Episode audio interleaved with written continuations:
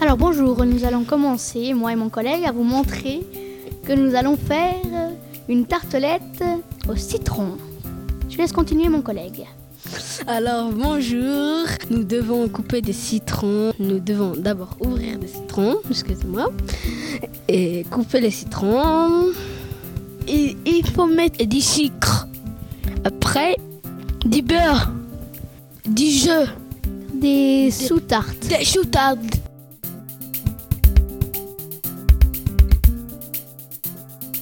Et après avoir coupé les citrons, nous allons les presser. Voici une image dont nous avons pressé. J'ai trouvé ça assez, si on veut, difficile, en quelque sorte. Mon collègue a trouvé ça aussi assez drôle. Ouais, si tu le dis. C'est parce que je sais tout le temps qu'est-ce qui se passe. Il fallait un peu de la force pour euh, presser les citrons. Voilà, je vous passe mon collègue maintenant. Donc, euh, nous avons pressé les citrons. Et après, nous avons euh, jeté les restes, euh, enfin, les épluchures de, de citron à la poubelle, comme tout le monde le fait, bien sûr. Puis je vais vous passer mon collègue. J'ai acheté le jeu de la casserole. Après, on mélange avec quelque chose. Avec du beurre. Et ensuite, nous avons mélangé. Et quand nous avons mélangé, il faut brasser avec la cuillère. On continue à brasser. Après, on le met chauffer jusqu'à que ça bouillit un peu. Il y aura des Jusqu'à qu'il y ait l'ébullition des bulles. Il y a encore beaucoup de morceaux de beurre, du sucre. On a encore, euh, ça devient jaune la pâte de citron, mais il faut continuer, continuer jusqu'à qu'il y ait l'ébullition et que ça soit tout liquide. Il faut que ça devienne homogène. Et ensuite, il faut attendre l'ébullition jusqu'à quand il y a l'ébullition, c'est prêt. Bon, quand c'est tout ça, on fait tout ça. Il faut débarrasser la table et euh, nettoyer la table. Qui est plein de jaune d'œuf et de caca d'œuf. Et il faut, re- il faut retourner, refaire le rebrasser de nouveau, très bien, jusqu'à qu'il y ait plus de beurre. Et euh, vous voyez le résultat, qu'est-ce que ça donne? Il faut encore un tout petit peu brasser. Et je vous passe mon collègue maintenant. Et puis ensuite, euh, nous, nous sommes prêts à verser le, Le pâte dans la, la passoire pour euh, voir les restes, les, les, les résidus des choses.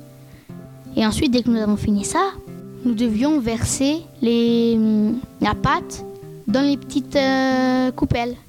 D'ailleurs, il fallait avoir beaucoup de... de, de- Ah bah écoutez, je sais plus, je vous passe mon collègue.